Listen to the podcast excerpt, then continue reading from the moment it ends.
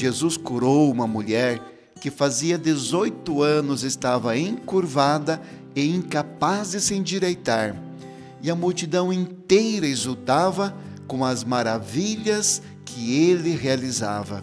Como viver esse evangelho no dia de hoje?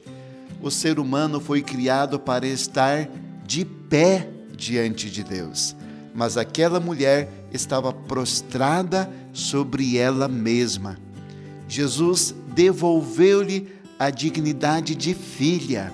E observe, ela nem chegou a pedir algo a Jesus. Foi ele quem percebeu o sofrimento dela e a curou. Dessa passagem entendemos que muitas vezes Deus nos cura sem nem sequer termos pedido. E entendemos também que podemos ajudar alguém antes mesmo que a pessoa peça ajuda.